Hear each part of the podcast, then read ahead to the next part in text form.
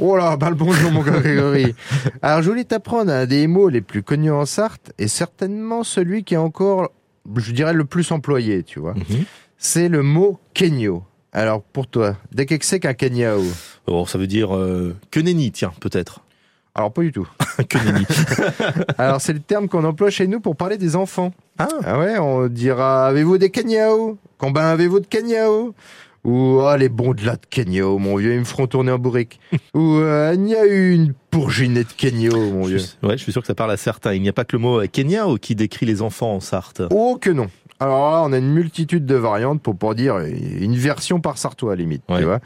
Donc on a Gena, Genia, des Kna, des Nya, des Kenaillons, des Kena, des Keno, des Kené, des Kenya, des Kenyota Ouais. ou enfin des Keria. Donc tu vois un peu toutes les variantes et encore j'en oublie certainement. Bah, disons que ça en fait euh, beaucoup pour, un- pour le mot enfant, non? Et oui, et ben ça te prouve bien mon vieux l'importance qu'on apporte à nos Kenyos en Sarthe, vois-tu? Eh bien, merci beaucoup, euh, mon petit pilou. À bientôt À tout bientôt mon Grégory.